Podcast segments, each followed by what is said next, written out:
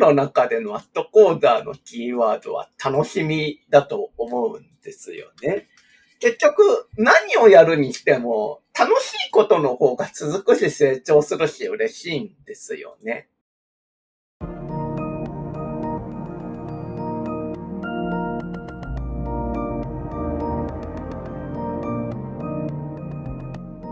NPO 法人まちづくりエージェントサイドビーチシティのポッドキャスト番組 SB キャストです。この番組は様々なステージで地域活動、コミュニティ活動をされている皆様の活動を紹介、活動のきっかけや思いを伺うポッドキャスト番組です。進行を務めますのは、私、フリーランスとしてプログラミング、アプリ開発、講師、書籍出版などを行いながら、この NPO の理事を務める高道恵です。どうぞよろしくお願いいたします。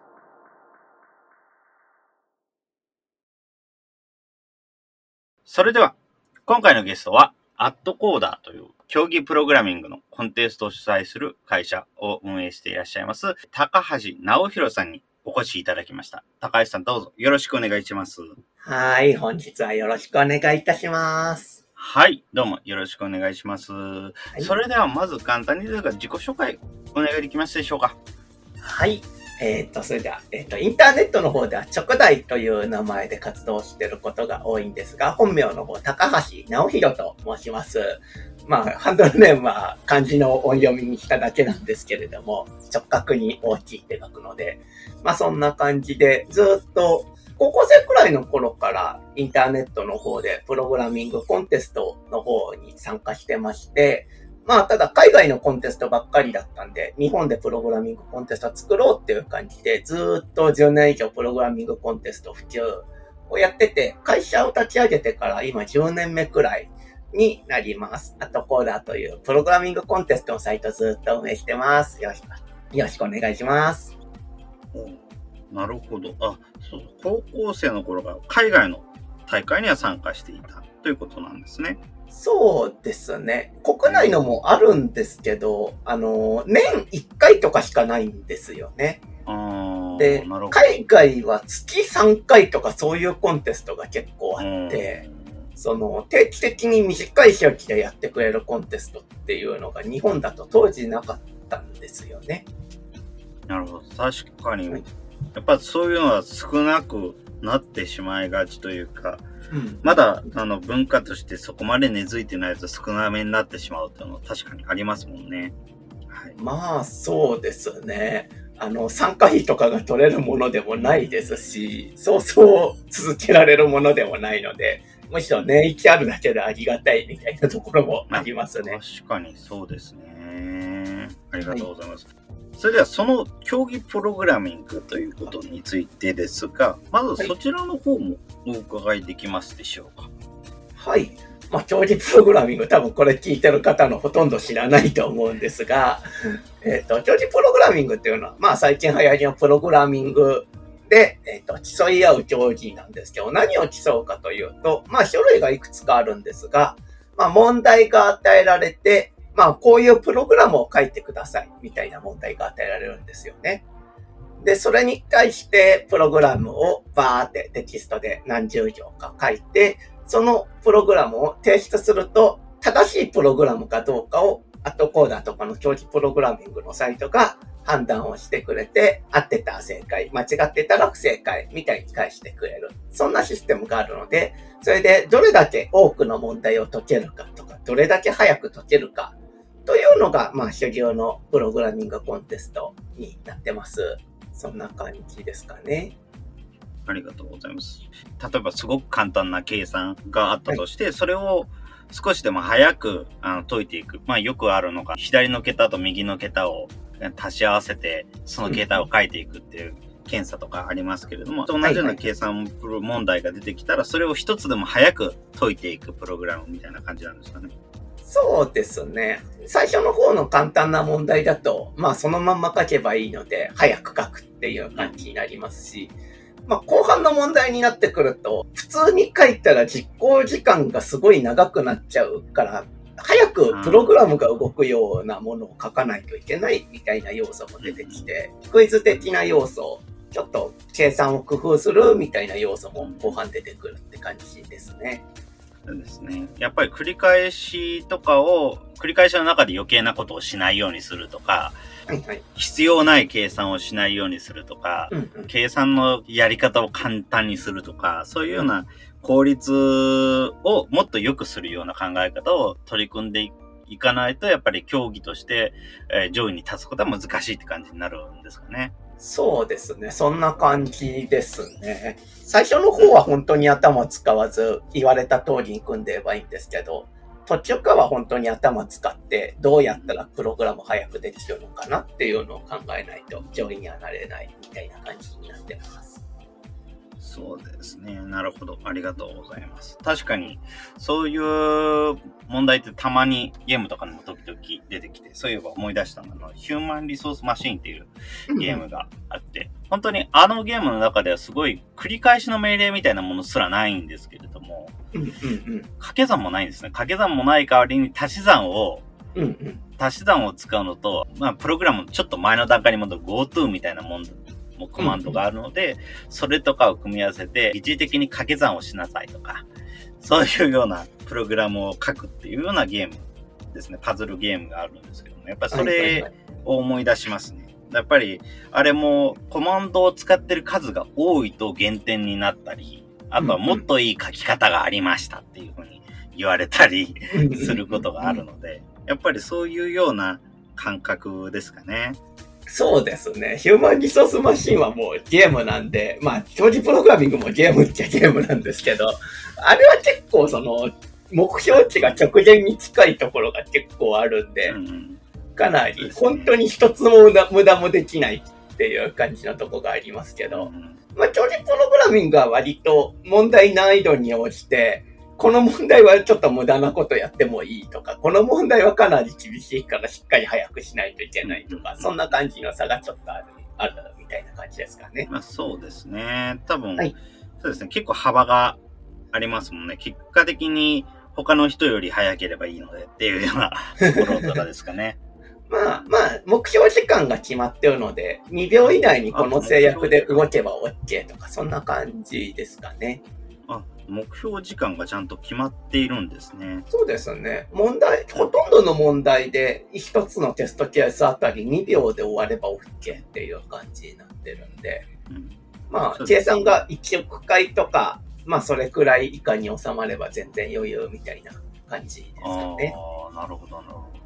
確かに。まあ、自分からすると本当に目標時間2秒って2秒でかかるプログラムっていうのがあんまり想像できなかったりしちゃうんですけども、確かにそうですね。まあ計算が複雑になってくると、それぐらい時間かかっちゃったりするものも多いですもんね。そうですね。やっぱその、例えばなんか、10万人がいて、その、その10万人でペアを作るみたいなのがあったとして、それを考えたペアの組み合わせって10万かける10万割る2くらいあるんですよね。うんこうやってもう50億とかあって、これ全通りについて何かを調べようとするともう2秒とかじゃ全然終わらないみたいなそう感じ。ですね。あ、そうなるほど。だからはいそういうようなものすごい規模の計算をするようになった時にいかに効率的にやるかというのがやっぱり今回の競技プログラミングの、まあ、メインっていう形になってくるんですね。そうですよね。大きい、大きいデータがあって、そこからさらに組み合わせだったりとか、そういうのをすると、そのデータの2乗3乗とか、そういう感じになってくるので、そういうのをうまく扱えるかみたいな感じのところが問われやすいですかね。ありがとうございます。なるほど、そうですね。わかりました。はい。それでは続きましてですが、こちらの活動について何か目的としていることなどってありますでしょうか、はいはいはい。これ、まあ、建前と本音みたいなのがあるんですけど、まず本音の方先に行ってしまうと、はい。あの、僕、長寿プログラミング好きで、高校時代からずっと、まあ、高3くらいからなんですけど、長寿プログラミングずーっとやってたんで、まあなんか日本で長寿プログラミングやる人増やしたいというか、要するに自分が楽しみたいから自分が楽しめるプラットフォーム作りたいみたいなところがあって、こういう会社でやってるっていうのが正直な本音で、まあ、長期プログラミングをやる人を増やそうぜ、みたいな感じ。まあ、僕、やってるゲームのプレイして人口が多い方が嬉しいタイプなんで、そういう意味でやってるっていうところが正直な本音です。ただまあ、建前として、いや、建前後に話すのおかしいんですけど、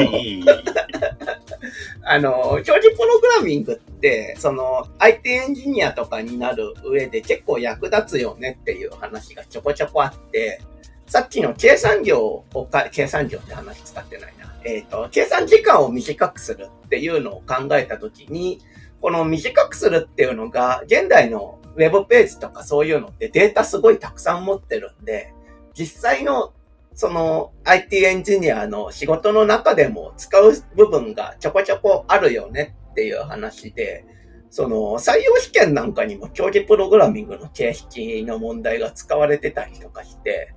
結構その採用とか就職と関係あるよねっていう話を言われていて、まあ日本の IT を応援するとかそういう感じの建前でやってるところもあります。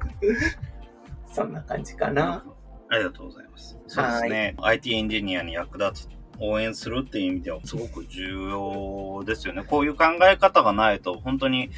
やっぱりプログラミングそのものだけ覚えても、なかなか応用を聞かなかったり、とりあえず動けばいいんでしょってすごい効率の悪いプログラムを組ん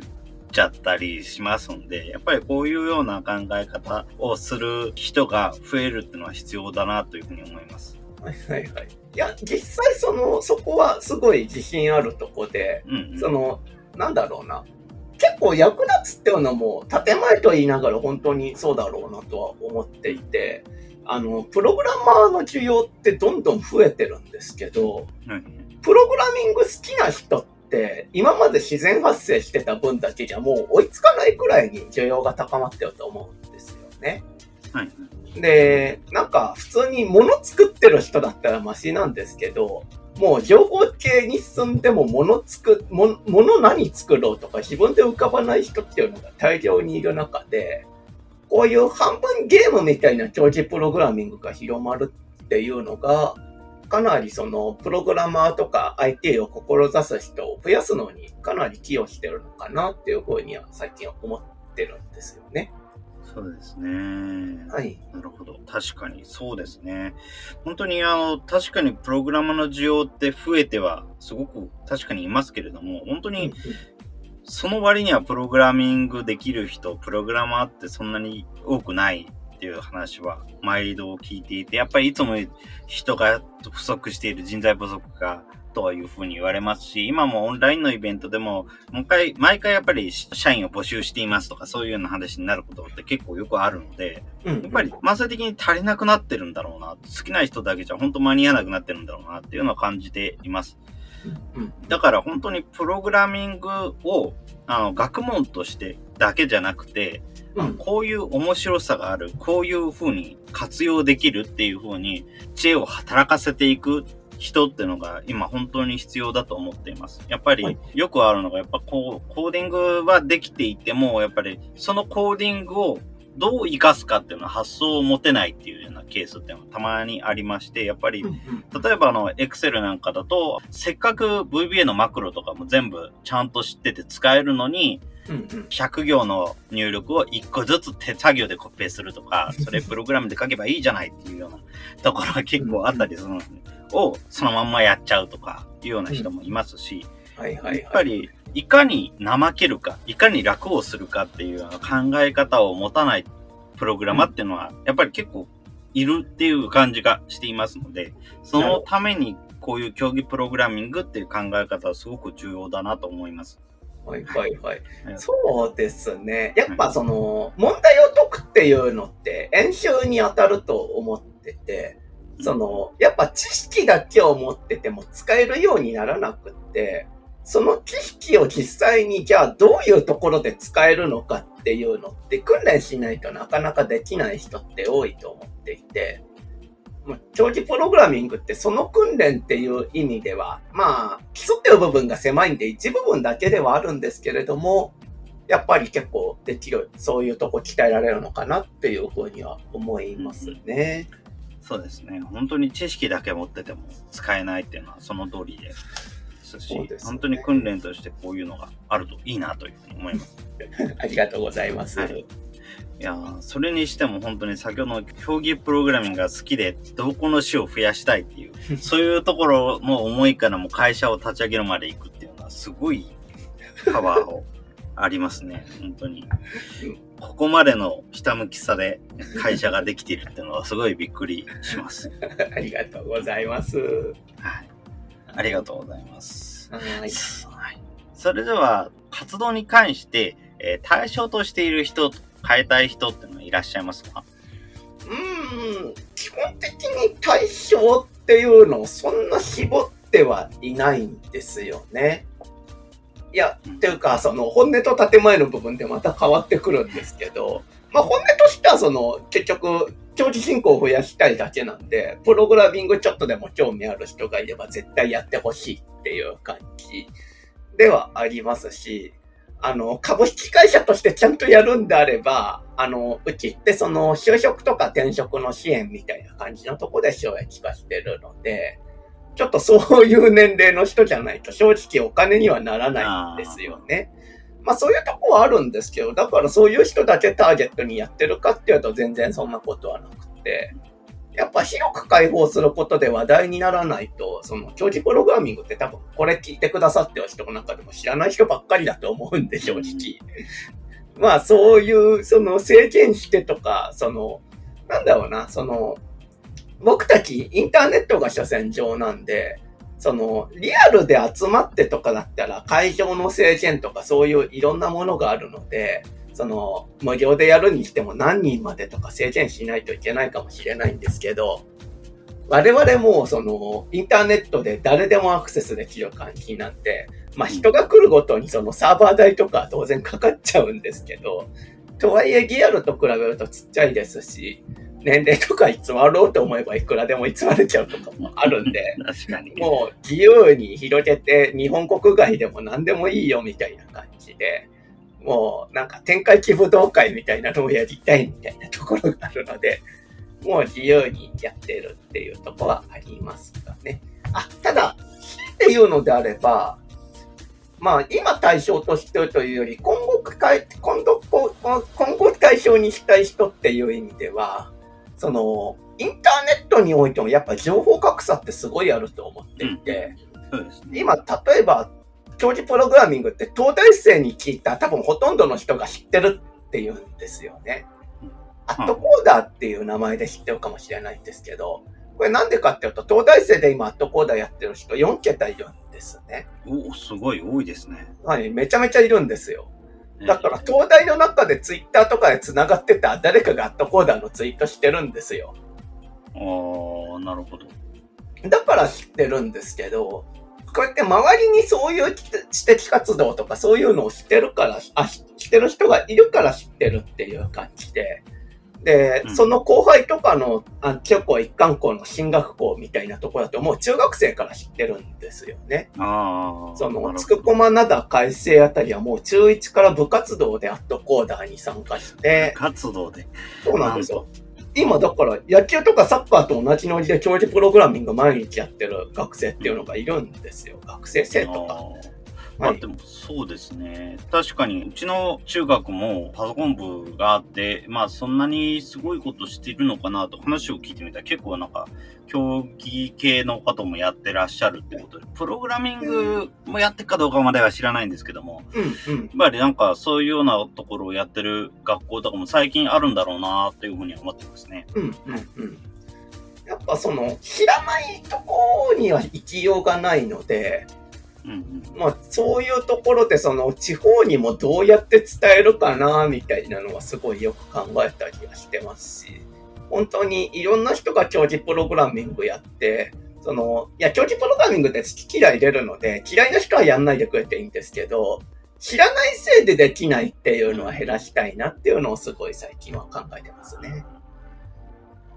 確かにそうですね。やっぱり東大生は、もう東大生が知ってるっていうのも本当に素直にびっくりしました。本当にそうでない人、知らないせいで関われないっていう人はすごく、やっぱりいるだろうなと思うので、なかなかそこはなんとかしたいところですね。そうですね。なんとかしたいですね。うん。やっぱり、まあ横浜っていう、うちの団体の関わる横浜っていう団体、場所に限ってもそうですけれども、はい。この分野について知ってる人と知らない人っていうの差がすごく分かれていて、うんうん。活動範囲も全然違うので、特にインターネットって一見場所の差異っていうのが全然ないようには見えるけれども、うんうんただ、それでも持ってる情報の量とか持ってる知識の種類とかで活動の範囲全然違いますので、うんうん。あの同じ場所にいるにもかかわらず、一緒に話すことがないっていうような人は多分いっぱいいるんですよね。うんうんだからそれをうまく、なんとなく術つなぎにというか縦につなぐ方向として、例えばツイッターで全く知らない人のタイムラインを見るとか、うん。あの、スタンド FM とかみたいな音声メディアで、えー知らない人の放送に行ってみるとか、そういうことで、なんとなく全く違う分野の人と話す機会っていうのは増えてはいるものの、やっぱりそれでも繋がれない、うん知らないっていうような分野っていうのはすごくまだまだインターネットが普及してもまだまだあるなという感じがすごくします。そうですね。やっぱその、何々について知りたいって思った時に知るのは昔よりずっと楽になってるんですけど、うん長期プログラミングなんて知らなかったら検索をしようと全く思わないものなんで、その、そこまでが難しいですよね。そういうものを知るっていう、存在を知るっていうのはやっぱ身近にそういう人がいないとダメで、まあ、はいそういうところを考え、そういうのをどうやって回避するかというか、知っていくかっていうのを考えると、本当にいろんな人とのつながりを作るっていうのが必要だと思うんですけど、それができる人ってなかなかいないし、みんなができるとは思わない方がいいことかなとは思ってるんで、はい。そうですね。うまいこと発信する手段があるといいんですけどね。難しいですね。例えば、何か、高橋さんとして何かやろうっていう、そういうの何かあったりしますか？こういう考え、こういうのやればいいかなとか。うん、まあ、まずインターネットでできるだけ拡散されるっていうのはすごい大切だと思ってるんで、ツイッターの活動もやってますし、そのツイッターで競技プログラミングの話だけをするっていうのをしないようにできるだけ心がけてるっていう部分があって、いろんな話題に反応して、いろんな話題と長期プログラミングの話題を混ぜていくことによって、その、関係ない話題で自分のことを見に来た人が長期プログラミングを知るっていう感じで、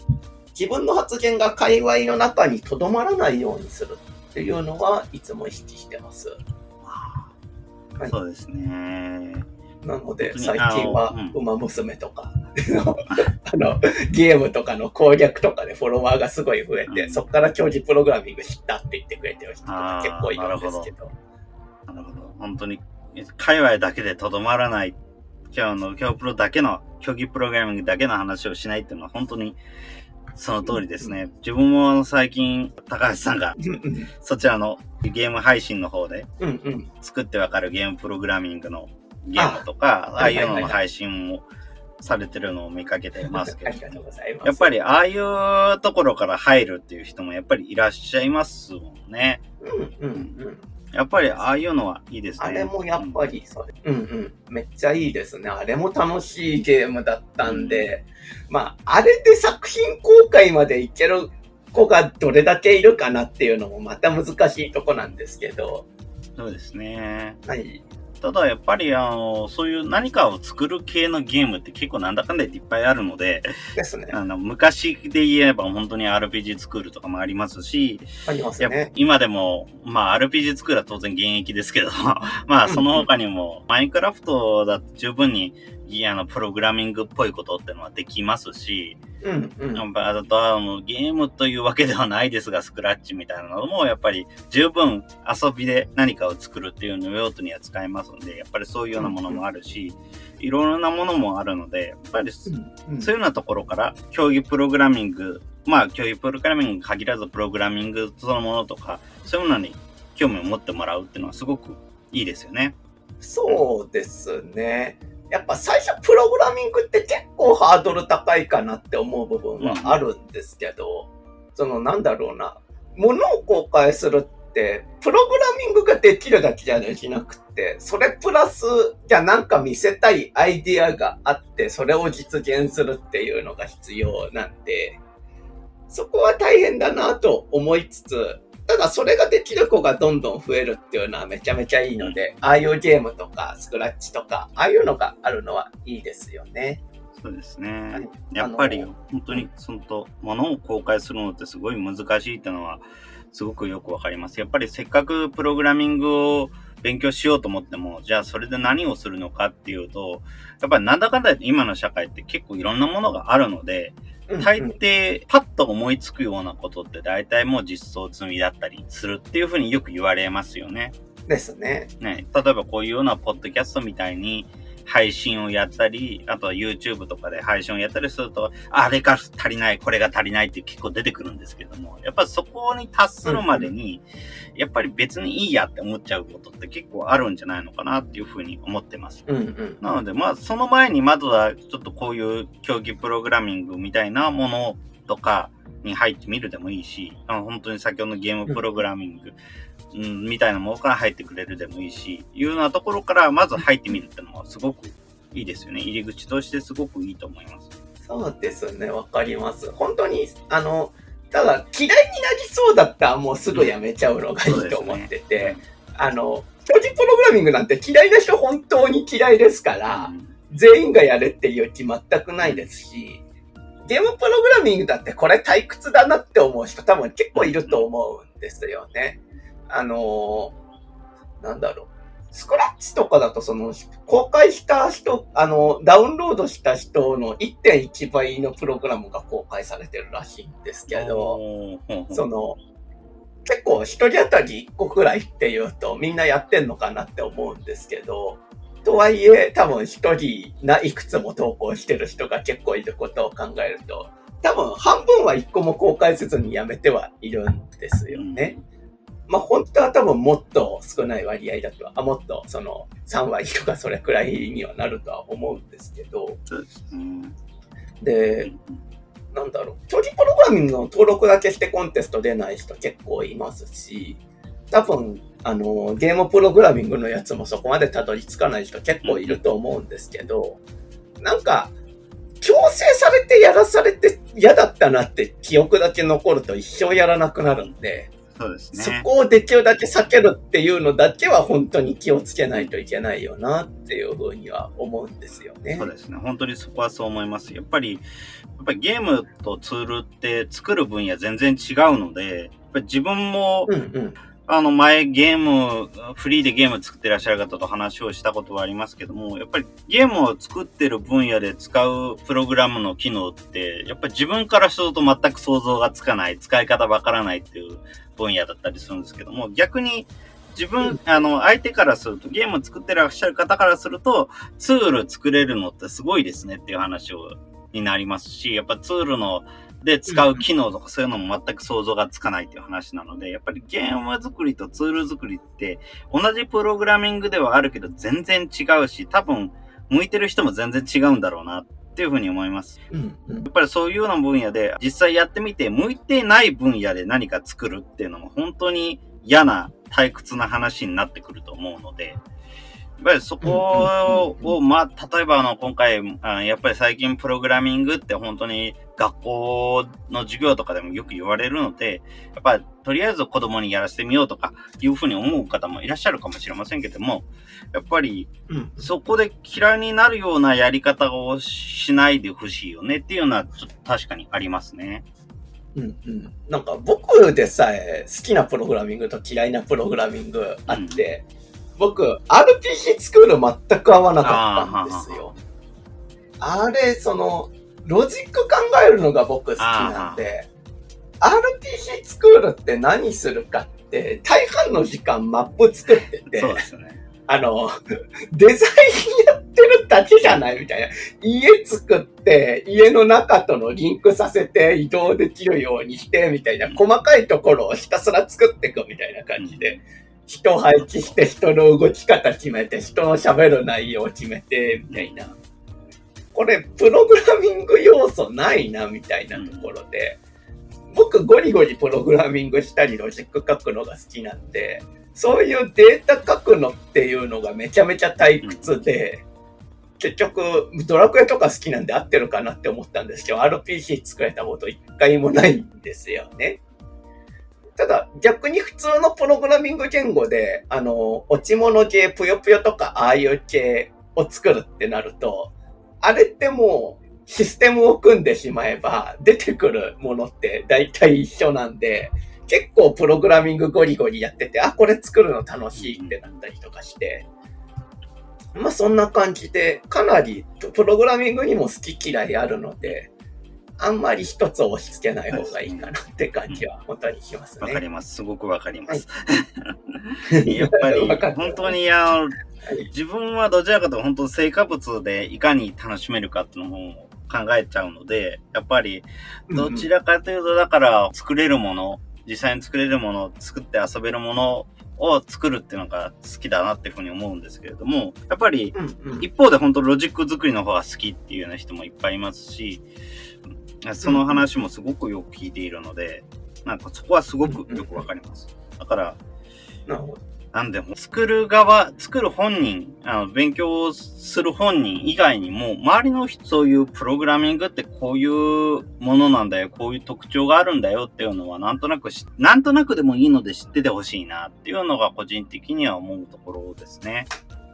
はい。なので、うちの団体としてもやっぱり、今だと本当に子供向けのプログラミングっていうのはすごく注目されているし、最近は本当にオフラインで勉強、オフラインでイベントやることがないので、えー、特にワークショップとかやってないですけれども、前回やっていた本当にスクラッチとかコード .org とかを使ったワークショップも基本子供向けではなくて大人向けっていう形でやっていたので、それは別に子供はどうせ、どうせと言ってはあれですけども、授業かなんかでやるので、別に無理を、無理をして今やる必要はないしというところだったので、それにやっぱり実際に、あの、そのスクラッチコードドットオルグをやってみても、子供、やっぱりコードドットオルグとかスクラッチとか名前が出た時点でどうしても子供向けっていう印象はついてしまうので、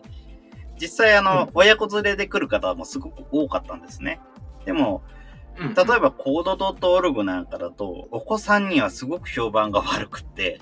やっぱりあの、不正解っていうものがありますから、コードドットオルグは。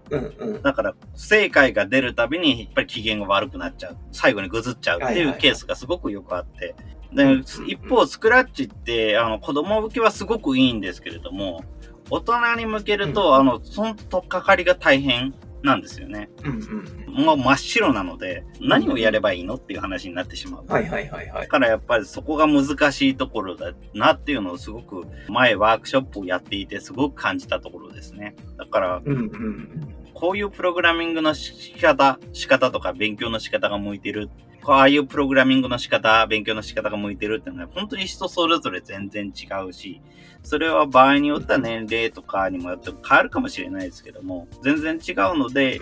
とにかく周りの人、親御さんとか地域の方々が、そういうプログラミングっていろんな入り方があるんだよっていう、それだけでも知っておいてもらえると嬉しいなというのをすごく感じていますね。うんうんなるほど。まあ、わかりますね。うん、子供と大人で教え方全然違いますよね。ねやっぱり、どういう風に使いたいのかっていうのも、特に大人の場合、僕、会社で仕事されてるような方の場合だと、出てきますし、例えばもう本当に業務効率化のツールを作りたいからという理由、明確な理由がある場合もありますし、あとは、あの、そこまで明確ではないけれども、あの、やっぱり今の仕事がちょっと限界を感じているので、別の道としてプログラミングを勉強してみたいっていうような人もいますし、うんうんうんうん、そういうような時にもう入り方が多分変わってくると思うので。そうですね。なので、そういう、本当にいろんな人によってどこから入ればいいのか、いきなりプログラミング言語 Python とか JavaScript とかそういう言語から入ればいいのか、それとももっとあのスクラッチとかコードドットオルグみたいな遊びから入ればいいのか、それとも本当にもっと違うもの、今だったら例えばノーコードなんかもある程度プログラミングロジック的な考え方って必要ですけども、ノーコード環境から入るのか、いろんな入り方があるなというような感じはすごくしていますので、それは全部伝えられればいいな。それの中から選んでもらえればいいな、っていうようなふうには思っています。うん。はい。わかります、わかります。どうもどうも。いや、本当にいろんな入り方あるんで、まあ、ただそのいろんな入り方を知れるかどうかっていうのもやっぱりかなり差があるんで、うん今だと結局子供だとスクラッチみたいなのとか、うん。プログラミングスクールとかに入っちゃう人とかも結構いますけど、まあ入っちゃうって言い方もあれですけど、まあ、そうですね。いいとこ悪いとこありますけど、そうですね。やうんっぱりプログラミングスクール、自分はあまり中身を知らないので何とも言えないんですけれども、うん。スクールで本当に楽しく学びながらやれるっていうのであればいいんですけども、うん。義務として勉強してるみたいな感じだと多分続かないと思いますし、これからもうどんどん新しい技術が出てくるのが本当にプログラミングの世界だと思うので、うん勉強しようと思ってじゃないと勉強できないだと持たないんじゃないかなっていうような気もしますよね。わかります。うんわかります、わかります。めっちゃわかります。他の人が作ってるアプリとかサービスを見て、ああ、これはこういうふうに、こういうものを組み合わせてできてるんで、ああ、こういう使い方ができるんだねっていうのをさらっと見ておけば、あとは使用書をパラパラめくるだけでなんとなく分かってくるみたいな、そういう考え方じゃないとかなりもう厳しいんじゃないのっていう点は結構ありますね。うん、うん、うん、うん、うんうん。特にもう本当にブラウザ周りなんか本当に1ヶ月に1回は何か更新が入るので、はいはいはいはいはい、わかります。もう、かけるの大変ですよね。うんもうあんま僕、最新の仕様かけるのそこまで好きじゃないので、フロント側は任せるって感じにしてることが多いですけど。そうですね、本当に。なんかそういうのも久しぶりに触るにしても、久しぶりに触るというか、自分本人がプログラミングをしないにしても、なんとなくこんな感じでっていうのが分かっているっていうのと、分かってないのは全然違うなっていうの感じはしますので、はいはい、しますね。技術的なものはともかくとして、なんとなくその感覚だけは持てるといいですよねっていうのは思いますね。そうですね。僕、いつも基本的なロジックを触れることと、最近どういう技術があって、どういうことができるかをふんわり把握するっていうのの二つがあれば、だいたいキャッチアップできると思っていて。そうですね、本当にそう思います。うん。だから、これがどういう使い方をするとか、そういう話になると多分、歴戦の人じゃないと、その、細かいとこでハマったりするんだとは思いますけど、まあ、細かいとこでハマるくらいは、まあ、仕方ないとして、どういうことができるのかっていうののイメージすらできないと、やっぱついていけないみたいなとこはあるので、その、どういうツールがどういうことができてっていうのを知ってれば、最近動いてるものを見ても、こう動いてるってわかるだろうし、自分がこういうのを作りたいって思っても、あ、あのツールがあったからあれ見てみようってなったりとかしますし、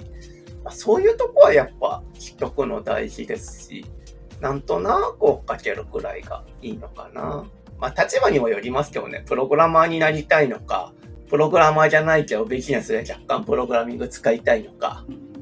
そういうか、なんかどれくらいプログラミングをやりたいのかみたいな感じにもよりますけどねそ。うですね。本当にどういうことができるのか、イメージをする、そこまではいけると、まずはいいですね。うんうんうん。ありがとうございます。いえいえ。でははい次ですけれども、ここまででもいろいろとお話をしていただきましたが、改めて はいはい。これを聞いている人に IT とどう関わってほしいなど、何かこれ以外に何かありますか？IT とか、いや、僕、かなり、まあ、IT 側の人間なんで、ただ、まあ、IT とか、まあ、IT ってものをとりあえず嫌わないでほしいっていうのは、まあ、これ聞いてる人には言わないでいいかな。あの、なんだろう。IT ってやっぱできることがすごいあるっていうのもあるし、できることが限られてる部分っていうのもかなりあると思っていて、その、今テレワークとかめちゃめちゃやってるんですけど、やっぱ IT 上でいろいろやりとりするよりリアルでやりとりしたいなって思ってる人もたくさんいると思うし、そうじゃない人もたくさんいると思うんで、どう関わってほしいっていうお話をすると、まあ IT が向いてる部分は IT をちゃんと選択できるようにして、そうじゃない部分、IT にこだわりすぎないでほしいっていうところですかね。ああ、そうですね。そうですね。すごくそこは大事です。うん。本当に特に、やっぱりここ最近、これからまあ、多分放送の時点ではよくは、まだわかんないですけれども、やっぱりこの、ここの、そっかそっかこの時点だと、あやっぱりこれから状況も緩和されていって、やっぱりぼちぼちオフラインで活動しているっていう人も増えてはきている中で、やっぱり嫌わないでほしい、IT を嫌わないでほしい、IT を、うん。あの、本当に向いてる分野に、向いてる分野で IT を使わないっていうようなことって増えているケースは結構あるんじゃないかなというふうに思ってます。で、実際、うん。地域のコミュニティスペースとかでも、自分はすごい交通の便の悪いところにいますので、本当に横浜でもこんなところ結構あるんですよね。あ、そうなんですね。やっぱり、雲の巣の横糸がないみたいな構造なんで、横浜って。はいはいはいはい。真ん中の横浜駅にはどこからでも大体行けるんですよ。ただ、うんうんうん。その外側に行けば行くほどどんどん交通の便が悪くなっていくって言いますか、あの、ああ、横に移動できないので、一回横浜に行くのか。港南台から上岡に行くっていうのがすっごい難しい。一旦横浜を経由して、また降りなきゃいけないとかいうようなことになってしまうはいはいはいはい。ところがあったりして、そこで結構難しくて、自分は本当にちょうどど真ん中のあたりにいるので、最寄りの駅までだいたい40分ぐらいかな。なんか Google マップ上30分なんですが、どう考えても40分がかかるんですよね。大変ですね、それは。横浜で調べて回った人だと、一番交通の便はいい方らしいんです。もっと悪いところは本当に45、6分ぐらいかかるって書いてあって、あ、これは1時間かかるなって思ってたところがあるので、大変だ。なのでそういうようなところもあるので、やっぱりそういうような身からすると、オンラインでやってくれた方がすごく助かるんですよね。やっぱりどこに行くにしても30分はかかるので、で、バスもうんまあ10分に1本とぐらいは出てはいるものの、やっぱりそこに行くまで、で、そこに乗って乗り移動して、の場合によっては乗り換えてとかになると、どう考えても往復で1時間かかる。なので、なるべくだったらオンラインで済ませたいっていうところはいっぱいあるんですけれども、やっぱりオンラインの活動をやめちゃった団体とかもすごくあるので。できること、確かにできないこといろいろありますけれども、本当にできることについては使ってほしいなっていうふうに思います。ですね。特に、ここ最近、はい。やっぱり子育て支援関連の活動をされてる方とお話をする機会も多いんですが。やっぱり子育ての真っ最中って、今の状況と同じようにやっぱり外出がすごくしづらくなる。うん行動の範囲がすごく狭まるっていううん状況はあるという話を聞いていまして、やっぱりうんさらに子供が泣くからということでオンラインのイベントもなかなか参加難しかったりするようなんですね。やっぱり。出ようと思ったら子供が泣いちゃって、すいません落ちますっていうような方も結構いらっしゃいますし、なるほど。うんなのでそういうような人が参加するためにもオンラインって今ありだよねっていうふうに個人的には思ってるんです。うんうんうん。だからやっぱり本当にそういうような分野に向いている分野では使ってほしいなというのが個人的にはすごく思いますね。うんうんうん。わかります。まあもちろん無理に IT に使う必要って本当にない、必要ないと思うんですけども。うんうん。そうですね。多分昔だと IT でやってみたら不便だったってことがやっぱり多かったと思うんですけど、うんっていうか、あの、オンライン会議だってそうなんですけど、多分10年前だったら、やっぱオンライン会議ダメだねって話になってたと思うんですよね、僕は。うん、そうですね。だいぶそのコーデックとか変わって音質良くなりましたし、回線の状況も昔と全然違うじゃないですか。はい。なんか昔 IT に変えられなかったものが今変えられるようになったっていうのもかなりあったと思っていて、で、今テレワークガッて進みましたけど、コロナなかったらあと10年同じだったと思うんですよね。うんうん。なんかね。その、それまで結局、IT で実はいい、その集まらなくても問題ないっていうのに気づかずずっとそのリアルでの活動をしていたっていうものがたくさんあって、で、実は集まらないでいいじゃんってなって、コロナ明けてもテレワーク継続しますって会社結構あるんですよね。うんうんもそうねう、その、全員分の席確保しないで、週2とかしか来ないよみたいな会社とか、もうたくさんあるんで、たくさんって言っても IT 系だと多いだけで、他だとそこまで多いとはさすがに思わないですけど、実はその IT じゃダメだと思ってたのが、もう IT で完結できるようになったってものも増えてると思いますし、でもやっぱまだ IT じゃダメだよねってものもたくさんあると思うんで、そこら辺のアップデートをそこそこ短い間隔、まあ1、2年くらいで試してみるとかはかなりいいじゃないかなっていうふうには思いますね。そうですね。本当に、あの、10年前っていうと、Windows だったら XP とかその辺の時代ですかね。やっぱ、うんうんだからその辺の時代だとやっぱりできなかったこと、できるけれどもすごい大変なことってすごく多かったと思うので、うんうんなのでそういうような時とはちょっとやっぱり状況も変わってますよっていうのはすごく今見てほしいなっていうところはあります。やっぱりすごく、うん身近でわかりやすいとか、あと本当にツイッタースペースとかもそうですよね。あの、最初の頃はすっごく重くって、端末もすごい熱を持っちゃって、うんうんスマートフォンがもう大体カッカしてきちゃう。ほとんど何もしてないのにカッカしてきちゃって、うんうん熱暴走で落っこちちゃうとかいう、そういうような状態だったんですけども、やっぱり1週間2週間だけですごい変わったりしますからね。うんうん、そうですね。そううんあれはさすがツイッターですけど。本当に、だからそういうものってのはすごくいっぱいありますので、うんうんやっぱりそれに慣れてる人の立場になれとは言えないですけれども、やっぱり、やっぱりき昔できなかったことが今できるようになっているかもしれない。昔やって失敗したから、その分野は嫌だわって言わないで、ちょっと今めげずにちょっと触ってみるとか、いうような入り方をしてほしいなと自分も思います。うんはい。そうですね。はい。ありがとうございます。はーい。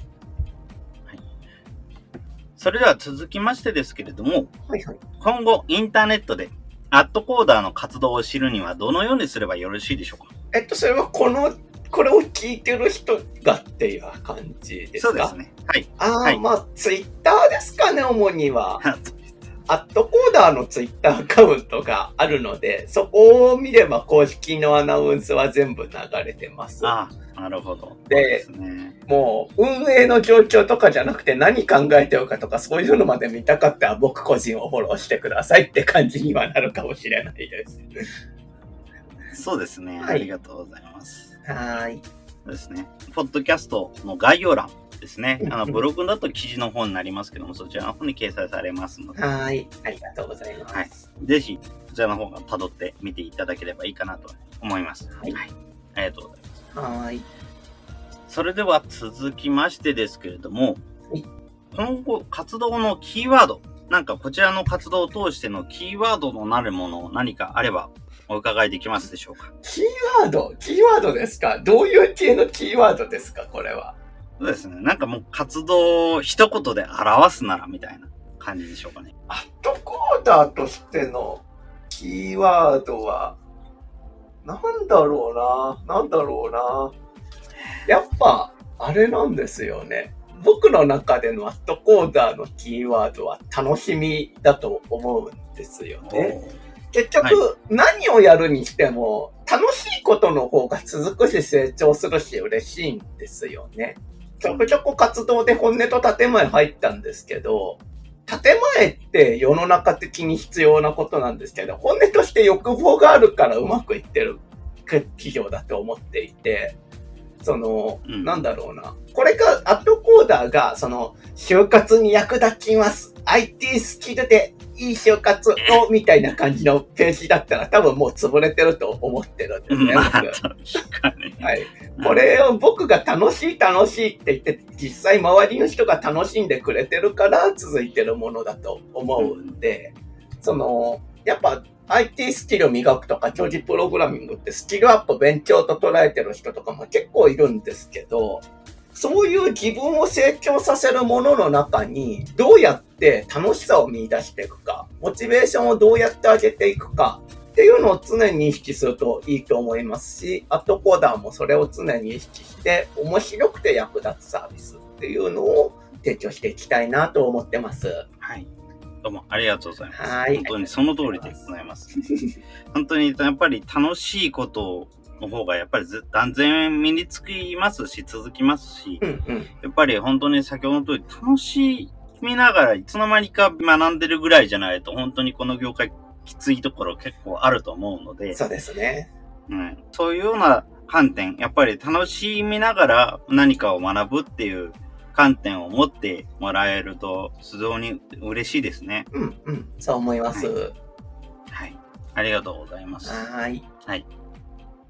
それでは何か他になんかこれは言っておきたいとかありますか？最後に。はい。うーん。まあ、プログラミングやってる人はぜひアットコーダー参加してみてくださいっていう感じですかね。まあ、やってない人も興味あったらリプライとかくれれば案内出しますし、ホームページ見ればある程度わかると思うので、ぜひぜひ見てみてくださいって感じですかね。はい。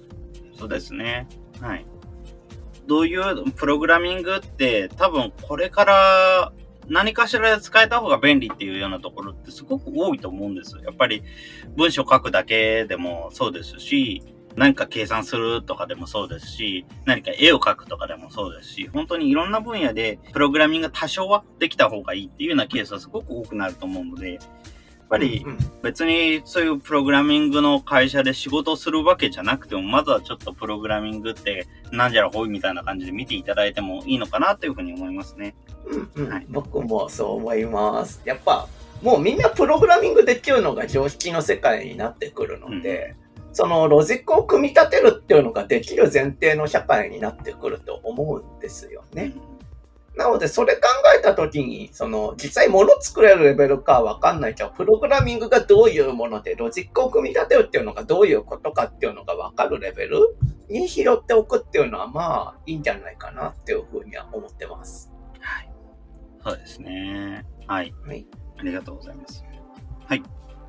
それでは、他は大丈夫でしょうか、はいはい。はい。もう十分喋ったので大丈夫です。どうもありがとうございます。それでは、はい。はい。それでは今回のゲストは、アットコーダーの高橋直弘さんにお越しいただきました。高橋さんどうもありがとうございました。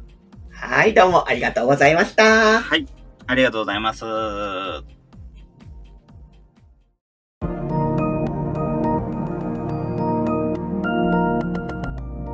今回は、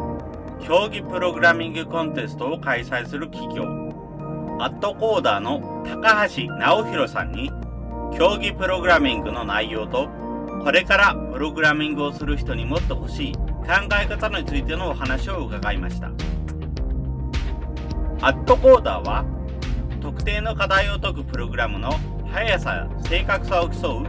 競技プログラミングのコンテストを開催する企業。日本で競技プログラミングをやる人を増やしたいという目的のもと、起業し、運営しています。プログラミングをする上で、処理の効率化を考えることはとても重要。今まで自然発生的に一定数現れていたプログラミングが好きな人。それだけでは足りないほどプログラマの需要は増えてきた。知識だけ持っていてもプログラミングはあまり役に立たない。だからこそ、そのための訓練の場として、競技プログラミングは良いのではないか。プログラマーや IT を志す人を増やすのに寄与しているのではないか、と高橋さんは言います。しかし、知らないところには生きようがない。高橋さんは、競技プログラミングについて向いてはいるけれど、存在を知らないせいで参加できないという人を減らしたいと考えているとのこと。インターネットが普及し、何かについて知りたいという時に知ることは容易になった。しかし、それでも知らないことを調べるのは難しい。このために、高橋さんは競技プログラミングの話だけをしないように心がけているとのこと。ゲームの話題や配信など様々な話題に反応して、いろんな話題と競技プログラミングの話題を混ぜていくことによって、自分の発言が一つの界隈の中に留まらないようにするということを意識しているとのこと。高橋さんの活動、キーワードは楽しみ。何をやるにしても楽しいことの方が続くし、成長につながる。特にプログラミングには様々な入り口がある。自分にとって向いている入り方は？自分の子供に向いている入り方は？合わない入り方をすると嫌いになってしまう可能性すらあるのが IT やプログラミング。いろいろな選択肢を持って、いろいろな入り方を考えてほしい。そのための一つのヒントとして、競技プログラミングはあるのではないでしょうか。皆さんも、プログラミングの学び方に迷った時には、競技プログラミングに触れてみてはいかがでしょうか。最後に感想の受付ですが、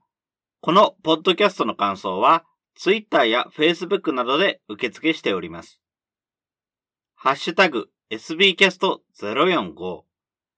アルファベットで sbcast 数字の045で投稿いただけると幸いです。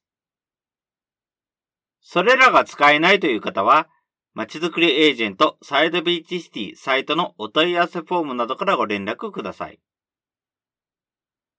今後もこの番組では様々なステージで地域活動、コミュニティ活動をされている皆様の活動を紹介していきたいと思います。それぞれの視聴環境にて、ポッドキャストの購読、ないし、チャンネル登録などをして次をお待ちいただければと思います。それでは今回の SB キャストを終了します。お聴きいただきましてありがとうございました。